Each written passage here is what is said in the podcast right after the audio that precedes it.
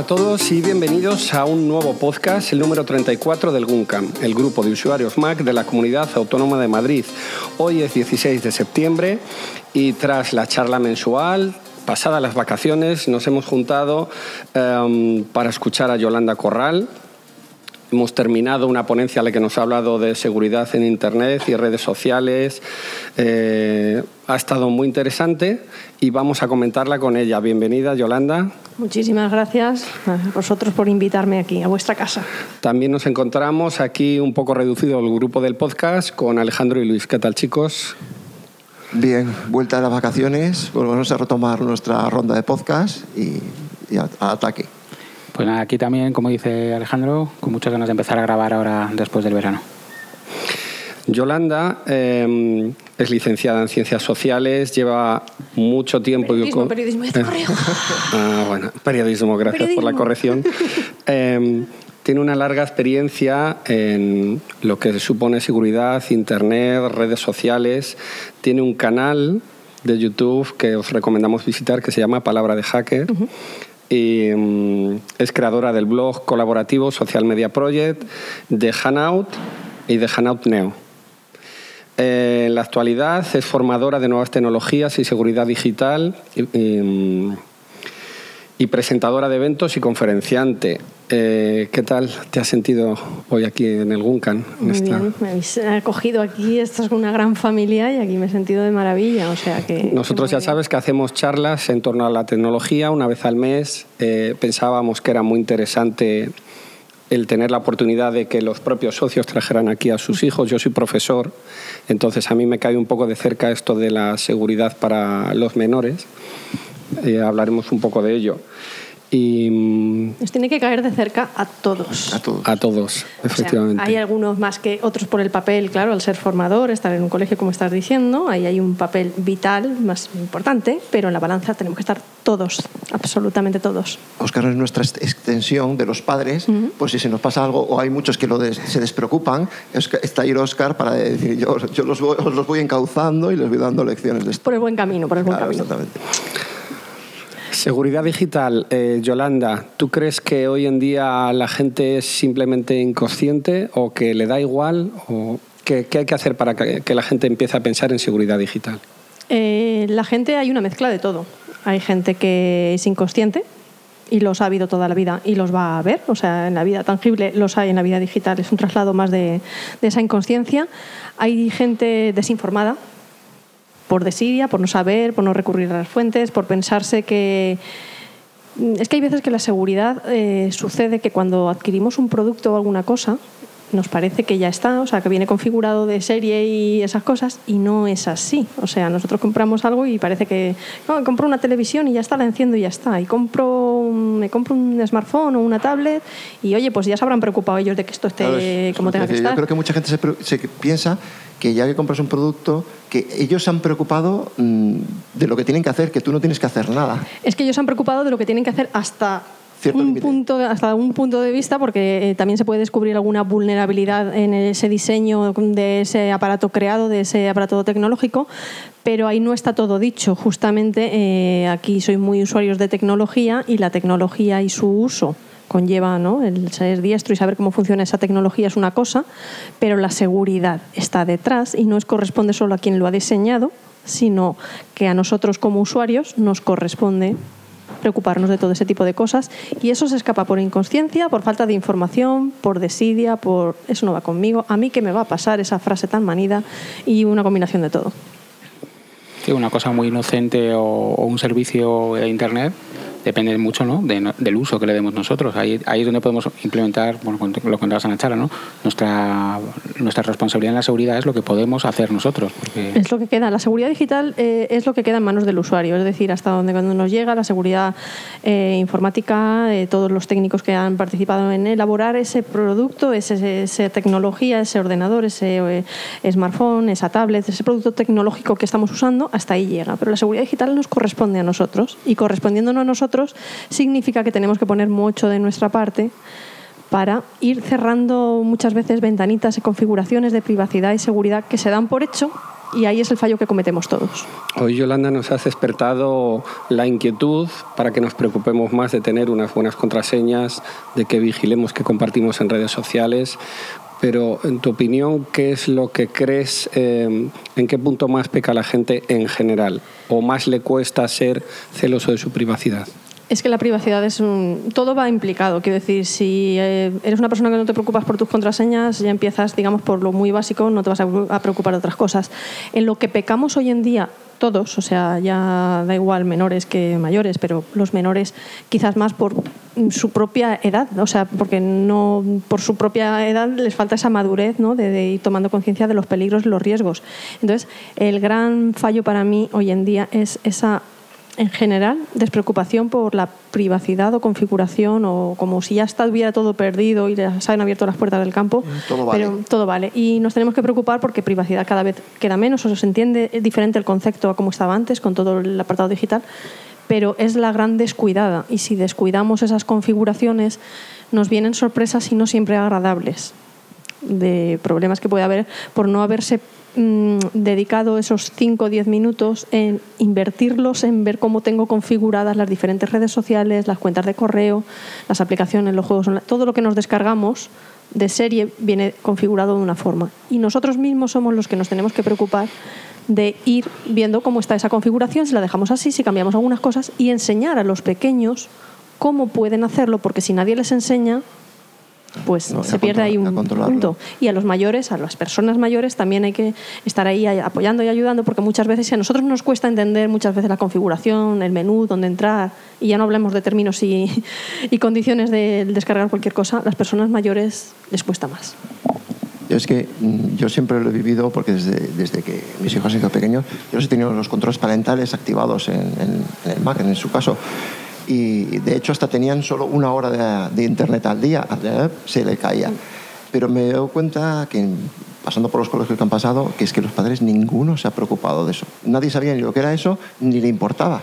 Sí, pero eh, hay que tener en cuenta, el, control parental es muy importante, son unas herramientas que están ahí, que se pueden utilizar porque eh, todo va en una escala, es decir, la madurez del niño, el niño va creciendo, entonces se va abriendo un poco la cosa y tienes unas herramientas que te ayudan a ir adaptando. Pero también no hay mejor control parental que la educación que pueden ofrecer los padres, o sea, todos estamos implicados en el mismo barco, pero vamos a poner en este caso por control parental en los padres, no hay mejor control parental que los padres estén ahí ayudando a sus hijos, porque si yo le pongo una herramienta para el control parental y me preocupo de eso, pero no le doy la suficiente confianza y no le explico que si yo pongo eso es por los riesgos que corre y todo ese tipo de cosas, en el ordenador del amigo no va a haber control parental, o en el de la biblioteca, o en el del cibercafé, o en el teléfono de no sé quién. Entonces, si me, sé que mis padres me han puesto esto y me controlan esto, pero yo me conecto en otro sitio y me lo paso a la torera porque realmente no soy consciente de los, de los riesgos, entonces no hay mejor control parental que el estar ahí haciendo un acompañamiento digital de los hijos, enseñándoles los riesgos y los grandes beneficios que tiene la tecnología. O sea, que esto no es todo malo, ni mucho menos. La tecnología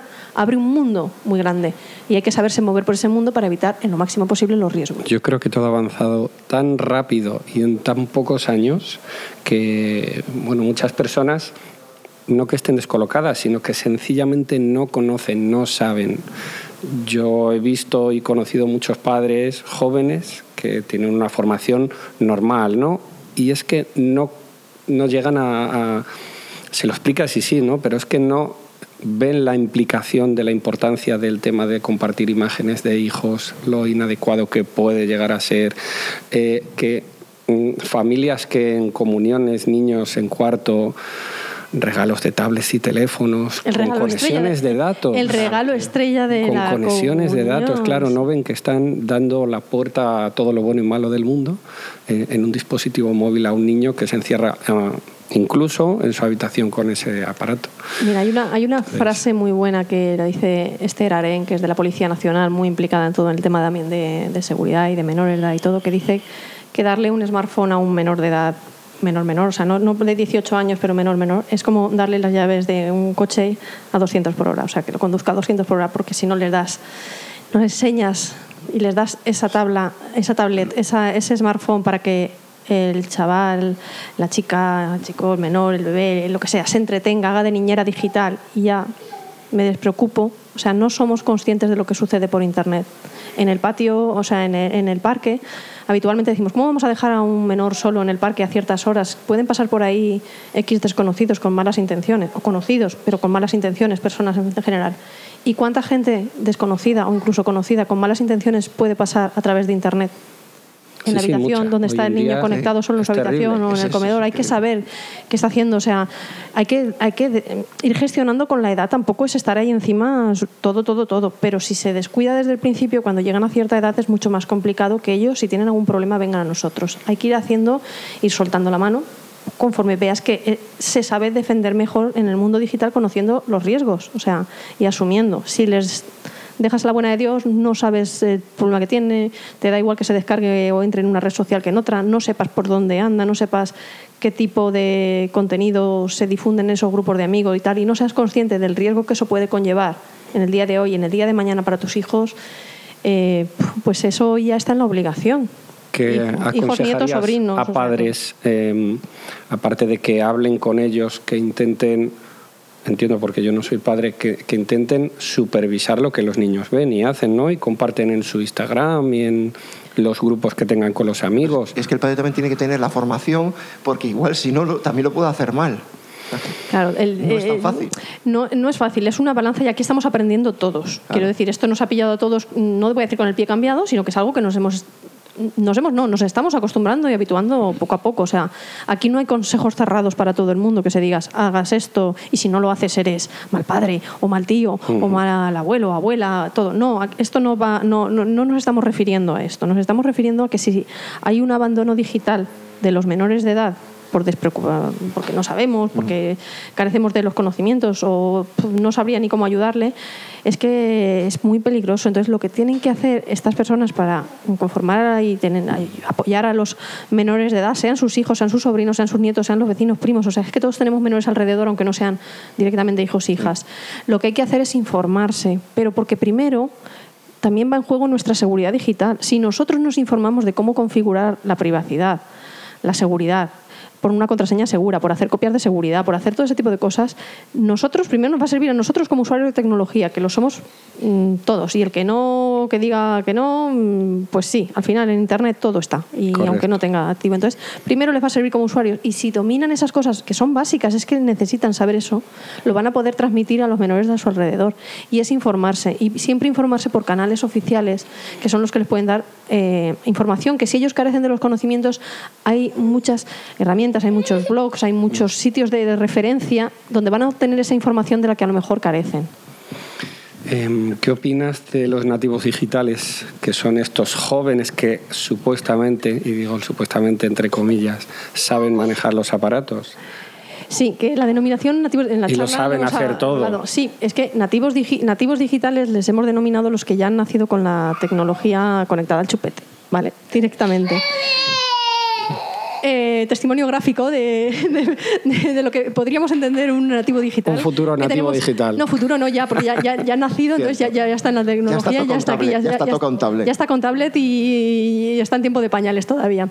Eh, el hecho de nacer con la tecnología eh, no implica que sí, les hemos denominado nativos digitales por eso, por nacer con la tecnología ya al alcance de la mano, pero no significa que por mucho que sean diestros con la tecnología, es decir, cogiendo una tablet, cogiendo un smartphone, cogiendo un ordenador y sabiendo simplemente con echar un vistazo cómo funciona o mm, una red social nueva que aparece y por dónde manejarse y todo ese tipo de cosas, que sean diestros con la tecnología no significa que implique que sepan los riesgos que conlleva el lo que puede suceder es que es una frase que tengo muy escuchada por ahí. Es que saben, ya saben usarlo no, todo. No, no, es que nadie nace enseñado. O sea, y el aprendizaje a lo largo de la vida es lo que nos da la chispa, lo que, lo que nos tiene que hacer. O sea, si decimos hasta aquí he aprendido todo, no, yo soy muy partidaria del aprendizaje a lo largo de toda la vida en todos los terrenos. El día que no aprenda nada, ¿para qué quiero estar aquí? Entonces, eh, con el terreno digital es lo mismo. Por el hecho de nacer con tablets y smartphone, o sea, a la par que el chupete, que lo tienen en la cuna prácticamente, pues porque así se entretiene el niño o a la hora de comer, eh, eso no lo convierte en que sepa usar la tecnología con sentido común, porque el sentido común viene adquiriéndose también con la edad. y hay que enseñarles. Y hay que enseñarles. Luego entraremos ya que, la edad hay gente que muy adulta Por no muy tiene nativos sentido digitales. Pero a los mayores Hay que también, porque lo primero es que te dicen, enseña le dice, no, así te sabe más que yo. No, Claro, es que entonces el problema es con que esa tampoco- desidia de, de- Claro. de las personas mayores lo que nos estamos convirtiendo es en huérfanos digitales, es decir, que carecen de, de- de ese conocimiento de, de- de- de los riesgos. O sea, mm, todos a los niños, eh, cuando empezamos a salir a la calle con ellos y tal, les empezamos a acostumbrar a esto es un paso de cebra, hay que mirar antes de cruzar, esto es un semáforo, los semáforos se ponen verde, se ponen rojo, cuando está en verde. Todo ese tipo de cosas intentamos enseñarle, porque el día de mañana el niño o la niña se va a empezar a mover por las calles, primero acompañado y luego solo, y necesita conocer eso. Luego ya estarán las imprudencias, como se cometen todo, de cruzar con un semáforo cuando no es conveniente, no cruzar por el paso de cebra. Eso ya lo sabemos, pero se les educa. Digitalmente, ¿por qué no se les educa en ese tipo de terrenos? Yo creo que hay una carencia por cómo está yendo todo rápido, ¿no? En los centros, en la sociedad, quizá en general. Esto, pues en algún momento alguien se tendrá que replantear cosas que hay que saber, folletos que hay que dar. Hay much- se están haciendo muchas formación. iniciativas. A mí, yo siempre lo digo y no soy la única en esto, ni mucho menos. Hay grandes maestros en esto de la seguridad digital y que lo, lo dec- lo decimos mucho. Pienso y considero que una parte para poder llegar al gran público, y cuando hablamos del gran público es que muchas veces las cosas que suceden por televisión, o Ujú. grandes campañas, o incluso por la prensa o la radio, eh, cuando aparece por los medios de comunicación generalistas, es cuando la gente a lo mejor empieza a ser más consciente de una cosa. Cuando empezaron las campañas de tráfico para empezar a poner el cinturón de tráfico, pues al principio era como un poco, uh, pero nos hemos acostumbrado a ver las campañas de tráfico y sigue habiendo personas que se ponen eh, que no se ponen el cinturón. Sí, las hay, los imprudentes. Eso les va a dar igual la campaña de concienciación. Pero esa campaña ha hecho mucho para que la gente sepa que ponerse el cinturón es un seguro de vida más, o sea, no 100%, pero es un seguro mayor que si no te lo pones al conducir y quien dice eso, campañas de violencia de género, de mil historias. Si se empezara a hacer una campaña de seguridad digital para que la gente le llegara por los medios generalistas la necesidad de ponerse una contraseña segura, hacer una copia de seguridad, gestionar su Exacto, privacidad. vídeos como estos que, que, que son, se ven claramente, Cosas, sí, muy claro, muy, muy claro. claro. sobre todo el, de, el del vidente, es buenísimo para ver muy claro, muy claro el problema que te estás metiendo y que es está ya. Sí, sí, es eh, alusión a la gente que nos está escuchando que no ha visto, bueno, pues eso es un vídeo ya muy bastante Sí, manido, conocido, sí, sí. manido por las redes, pero aún así hay mucha gente que no lo desconoce o que, bueno, que nunca está de más eh, recordarlo. Es, el, es una campaña que se hizo en este sentido de concienciación, bueno, pues se montó la paraeta para grabar el vídeo, se montó eh, en, en una gran ciudad en el centro, por donde pasaba mucha gente, pues como una carpa y era como que había un vidente ahí que tú entrabas y te, bueno, pues, pues, no, te predecía o te decía las cosas y tal. Entonces, claro, la gente entra y este realmente no era un vidente, es como un actor en el que va diciéndole cosas a la gente eh, bueno, que les está sorprendiendo, ¿no? Pues como por ejemplo si tiene su casa o no en venta, cuánto dinero ha, ha gastado en ropa en el último mes, o Novios, cuántas parejas ¿no? tiene, novios, eh, para ti si te ha tenido un accidente o cosas así que parece que si no forman parte de nuestro entorno, mm, amigos, familiares, no deben de, no, no tienen por qué saber nuestras cosas. Somos una persona anónima, ¿cómo va a saber? Entonces ya parte de la evidencia, no. Y luego se descubre que hay una cortina eh, y entonces se descubre que son una serie de personas que están eh, a través de Internet mirando esa vida digital, esa huella digital que tienen todas esas personas con su presencia en redes sociales y a través de toda la información que volcamos en las redes sociales es cuando este vidente actor es el que les ha podido estar diciendo todas esas cosas, porque aunque nos parezca así a voz de pronto de que esas cosas las conocemos poco, realmente las hemos volcado en la red y las conoce todo el mundo. Y ahí viene todo el problema. Que no somos conscientes dónde llega un mísero mensaje que enviamos, una fotografía que subimos, un vídeo que colgamos. Como cuando llegas a un trabajo y, la- y los, y, y llegas te van a ver tus redes sociales, cuando, cuando van a contratar y aparece ahí pues todas las borracheras, y no sé qué, esto no pasa nada, esto no ve nada. Claro, hoy en día Los de que recursos humanos. Sí. están bebiendo de ahí. Los de y recursos humanos, claro, o sea, ho- hoy en día eh, tienen un apartado más. Antes, eh, bueno, antes, no hace tanto tiempo, pero bueno, cuando no estaba, no existía Internet y cuando no estaban tan generalizadas las redes sociales, llegabas a un puesto de trabajo, eh, el currículum lo llevábamos en papel, o se lo habías hecho- enviado antes y, digamos, el primer contacto que tenía sobre ti, pues era básicamente ese, o si tenía alguna referencia personal y poco más. Hoy en día, a basta de hacer un clic, los de recursos humanos, antes de, digamos, hacer esa ya selección de entrevista personal, mm, sea presencial o vía nuevas tecnologías, Skype o lo que sea, porque, mm, o Hangouts, o sea, porque tienen tecnología para hacer por videoconferencia también eh, eh, estas entrevistas, lo que hacen es buscar ese rastro por Internet, con lo cual encuentran todo lo bueno y lo no tan bueno, lo que hemos colgado de forma consciente o incluso inconsciente o que han colgado terceras personas por nosotros. Entonces hay que tener mucho cuidado porque es que esto va a más, que no significa en ningún momento que dejemos de utilizar las redes sociales, que dejemos de publicar cosas, al contrario, las tecnologías están aquí para quedarse para utilizarlas, para ver la parte positiva, pero lo que tenemos que ser es conscientes de que no es necesario subir todo, absolutamente todo, a Internet. No, no, es, no es necesario. O sea, hay que subir ciertas cosas y otras cosas que sigan formando parte de nuestro ámbito personal, particular, Se han puesto etcétera. como de moda, Yo creo que no hay que subir ni, ni todo ni en directo. ¿no? Una cosa que comentabas antes de las vacaciones, lo bien que me lo estoy Sí. pasando en la playa. Y bueno, si alguien te Sí. sigue, sabe que tú. Yo, por ejemplo, tengo la costumbre de, si me voy de vacaciones y quiero poner fotos de las vacaciones, Después. suelo simular mis vacaciones una Ah. semana después, en el Ah. orden cronológico. Si me he hecho un viaje de cinco días, pues de lunes a viernes, Ya, ya, bueno, simular está bien. Mira, es la primera vez que digo lo de la simulación de vacaciones. Lo, lo, lo, lo suyo es un poco más, más que la simula- simulación de vacaciones realizadas, pero a posteriori. Sí, dos Yo es semanas más- después, Es más, que simulación de en tiempo, digamos, cronológico de estado aquí y allá, es cuando llegas de vacaciones de he estado una semana en X sitio y muestras esas fotografías también, seleccionadas y las subes y ya está. Nadie nos dejamos en el balcón de casa, en la ventana, en la puerta, un cartel diciendo, No "Eh, estoy". que me voy de vacaciones. ¿Por qué? ¿Lo pueden ver los vecinos, X vecinos, eh, X personas que pasan con el coche, moto, andando por la calle, ven el carteles en el balcón, en la ventana anunciando?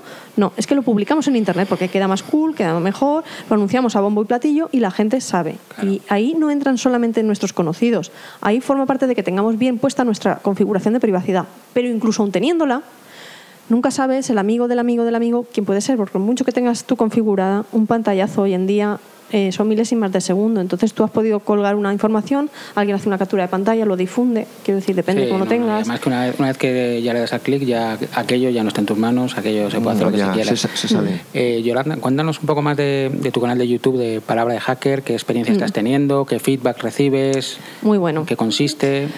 Pues eh, Palabra de Hacker es, digamos, mm, la continuación o la apuesta ya más personal y decidida por el tema de la seguridad, porque yo venía anteriormente de un proyecto anterior en el que ya tratábamos también en YouTube a través de, directos eh, con especialistas y hacíamos un mensual dedicado a seguridad, a seguridad en general, no digital, a seguridad informática en general. Y es un mundo que cada vez me atrapó más. Entonces, cuando bueno, pues ese proyecto se puso fin y puse en marcha, pues eh, quería volver a poner en marcha un canal de YouTube, pero ya yo sola, no, no en compañía como con el proyecto anterior. Y entonces tuve ese no de pensamiento de qué hago. O sea, el tema de seguridad mezclado con otros temas, como se hacía antes, o hago un canal específico solo para tratar temas de seguridad. Entonces, creé en ese momento dos, Hangout Neo, lo tengo un poco más abandonado, que es para temas más generalistas de todo tipo, y el canal de Palabra de Hacker. Entendía que gente que le pueda gustar el tema de la seguridad o que necesite esa, esa información o recurrir, pues, pues a lo mejor no tenía por qué ver mm, cosas marketing, o de marca personal, o de robótica, o de cualquier historia. Entonces creé, creé el canal de Palabra de Hacker, la verdad que muy contenta, vengo con la experiencia anterior. Eso es lo que me ha ido atrapando cada vez más en el mundo de la seguridad. Yo ya he dicho al principio, soy periodista, o sea, no, no, no soy una persona técnica no, no soy ingeniera informática, no soy analista de seguridad, o sea, no, no, no estoy bebiendo de los ceros y unos como se pretende y de saber todas las tripas tecnológicas y todo eso, sino que procedo de- del mundo de la, de la información. Y entendía cada vez más esa necesidad que hay de divulgar temas de seguridad digital. Y para yo poder divulgar en temas de seguridad digital, no hablar y contar yo. Hoy aquí he venido a contar yo y hablo yo y estoy colaborando con vosotros en el podcast. Pienso que quienes tienen que difundir eso son los verdaderos especialistas. Entonces, en mi canal lo que se distingue, aparte de que graba eh, charlas a las que asisto, jornadas de seguridad a las que voy o organizo, es que eh, quincenalmente organizo unas charlas en directo, aprovechando este gran potencial de la tecnología, en el que hago eh, videoconferencias en directo a través de, de YouTube y conecto con personas que están situadas en cualquier parte del mundo, principalmente es en España, pero en cualquier sitio, en español, porque mi canal es, eh, va dirigido a todos los hispanohablantes, eh, ponemos en valor el, el español, que para eso es el segundo eh, idioma más hablado en todo el mundo. Entonces conecto con personas especialistas de referencia en el tema a tratar cada vez, cada, cada quincenalmente, y son especialistas en el terreno de la seguridad informática muy reconocidos y tratando pues, diferentes temas. Pues hago un especial sobre el ransomware, sobre virus informáticos, sobre diferentes cosas, extorsión. Entonces busco especialistas de ese campo y yo, digamos, modero esa mesa de debate, pero con verdaderos especialistas que son ellos los que de buena mano saben todo ese tipo de temáticas. Entonces tengo la gran suerte y orgullo de rodearme de muchos especialistas de diferentes disciplinas, porque en la seguridad contamos todos, no solo los técnicos, también los abogados, también o sea, fuerzas y cuerpos de seguridad del Estado, gente de diferentes ramas que abarquen eso. Y entonces eh, es, eh, estos directos están abiertos a que la gente en tiempo real pueda hacerle llegar preguntas a los invitados que eso también es importante a través de las redes sociales, para que no sea un poco aquí vengo a hablar con mis amigos o con la gente que he conocido, sino que eh, se pueda hacer ese feedback y es llevado un poco al lenguaje, yo intento moderar, ¿no? de que no se vayan por, muy arriba por esos conocimientos técnicos que solamente entiendan personas profesionales y especialistas, ni tampoco pues, la gente que le llegue abajo. Digo, si yo lo filtro por mí y yo lo, más o menos lo voy entendiendo, llega todo el mundo. Entonces, palabra de que la verdad es que estoy muy contenta. Eh, con ese tipo de cosas porque veo que acerca la, seguridad a, todo el mundo y me permite introducirme mucho más en este mundo y conocer cada vez más. Cada vez las palabrejas estas raras que utilizan la gente de seguridad, cada vez las voy entendiendo un poquito más. Pero lo de lo que estés tú moderando el lenguaje que usan es, es fundamental. ¿no? Yo trabajo mucho con temas de blogs de empresas y muchas veces me encuentro, por ejemplo, un dentista que está haciendo una buena labor con un blog para darse a conocer, pero al final lo leen otros dentistas, no personas que tienen un problema en la boca, sino dentistas porque es tan técnico, tan técnico que no ha sabido bajar el nivel. Aquí hay un poco, importante aquí hay un poco de todo, porque quiero decir, esas tertulias son en, son en directo y luego los vídeos como se quedan grabados, entonces asiste un poco de todo, porque es, es, llevarlo y es el filtrarlo y es la combinación. Hay veces pues hay temas de, de seguridad digital, ¿no? de, de, de, aprender cómo la gente se tiene que prevenir pues, para los ataques de ransomware o de fraudes o virus, cómo estar alerta, y otros un poco más técnicos, pero intento moderar. Si se va muy por arriba, yo tampoco lo entiendo. Si yo no lo entiendo, no lo puedo transmitir a la gente. Entonces, acuden ahí en información y bueno, pues ya digo que es, intentar llevarlo a ese lenguaje, pero apoyándome no que lo cuento yo, lo cuentan los verdaderos especialistas y yo estoy moderando. Yolanda, no sé si quieres comentar algo. Vamos a cerrar la entrevista y a comentar algunas cosas más del podcast. Queremos darte las gracias por haber Una cosa voy a, voy a comentar simplemente. Eh, a la gente que nos esté escuchando, les invito porque, bueno, para una cosa aún quedan entradas, para el otro está totalmente cubierto. En 15 días, el 29 y 30 de septiembre, en Valencia, organizo Paella con la segunda jornada de seguridad eh, informática Paella con, ¿vale? Son unas jornadas abiertas gratuitas para todo el mundo y este año hay más actividades. Está colgado el cartel de completo para Hack and Beers, para talleres técnicos y para la jornada propiamente dicha de PaellaCon. Pero para todos estos temas que hemos hablado aquí de seguridad digital para familias, para usuarios, para todo, todavía quedan entradas gratuitas en el que el viernes 29 en Valencia, si alguno nos está escuchando y quiere pasarse simplemente sacar la entrada para el aforo, porque es limitado, habrá una sesión con cuatro charlas para los padres en paralelo, un taller para menores para que puedan pasarse por allí, pero no es necesario ni tener hijos, nietos, sobrinos para pasarse, sino usuario simplemente de tecnología y enterarte de estas cosas. Entonces, para eso todavía hay entradas y nada, que les hago esa invitación abierta. Muy bien, pues que salga bien el evento, que tengas mucho éxito. Muchas gracias. Como te iba a decir antes, gracias por haber compartido con nosotros esta jornada. Felicidades por este trabajo de difusión que pienso es muy importante y la labor que hacéis personas como tú es, es impagable. Así que... Muchas gracias. Eh, tenemos aquí dos cosas más que comentar. Pues hoy decir que hemos tenido unos sorteos y que ha colaborado con el GUNCAM gente de Parallels. Hoy hemos sorteado dos licencias y hemos podido dar a todos los menores que han venido, hijos de socios, unos unos Lego, unos jueguitos de Lego muy chulos. Una pequeña Apple Store de Lego.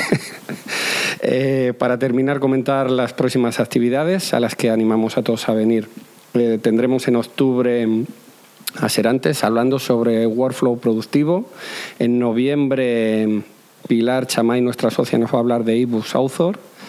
Y en diciembre, atención, Cataplunchispun, que vienen Fausti y Oscar López, un servidor, a hablar de programación y robótica con iPads y otros dispositivos. Menos mal que tenemos a Fausti levantando la actividad. ¿eh?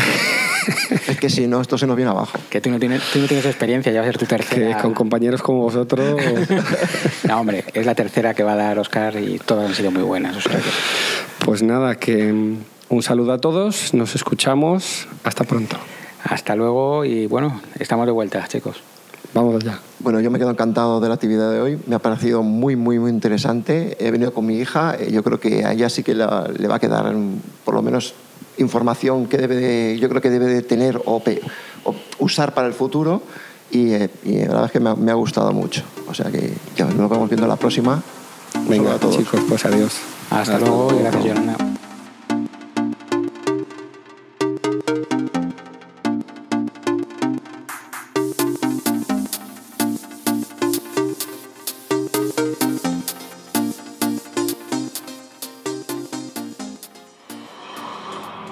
El grupo de usuarios Mac de la Comunidad Autónoma de Madrid no se hace responsable por las opiniones de sus socios o invitados que hablan siempre a título personal.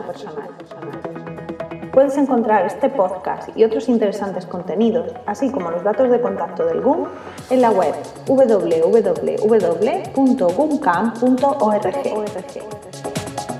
Si quieres suscribirte puedes encontrarnos en iTunes y si quieres contactar con nosotros puedes hacerlo mediante la dirección de correo podcast.guncam.org, en la cuenta de Twitter guncam-org, así como en el apartado específico dentro de la página de la asociación Guncam.